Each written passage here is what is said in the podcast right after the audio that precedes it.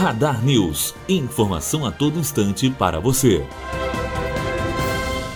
As ações da siderúrgica norte-americana Nucor recuavam no dia passado em meio a um resultado de terceiro trimestre abaixo do esperado por analistas e preocupações de investidores de que a indústria de aço dos Estados Unidos pode estar enfrentando um excesso de oferta, minando os ganhos produzidos pela imposição de tarifas de importação pelo presidente Donald Trump. Bianca Oliveira, aluna do terceiro ano de jornalismo, direto para a rádio Unifor.